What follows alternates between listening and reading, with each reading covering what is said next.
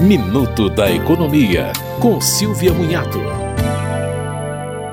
O Supremo Tribunal Federal decidiu que não deve incidir imposto de renda sobre os valores recebidos como pensão alimentícia. O Instituto Brasileiro de Direito da Família, que moveu a ação, afirmava que a bitributação na cobrança, uma vez que quem recebeu os rendimentos inicialmente já pagou imposto de renda sobre eles. A Receita Federal orientava os contribuintes a calcular o carnê-leão mensalmente sobre os valores recebidos como pensão ou seja, somar a pensão aos demais rendimentos e ver a diferença a pagar. De acordo com o IBIDFAM, a Receita Federal ainda não se pronunciou sobre o tema e o Supremo ainda deve esclarecer sobre o início da validade da decisão, que foi tomada em 3 de junho.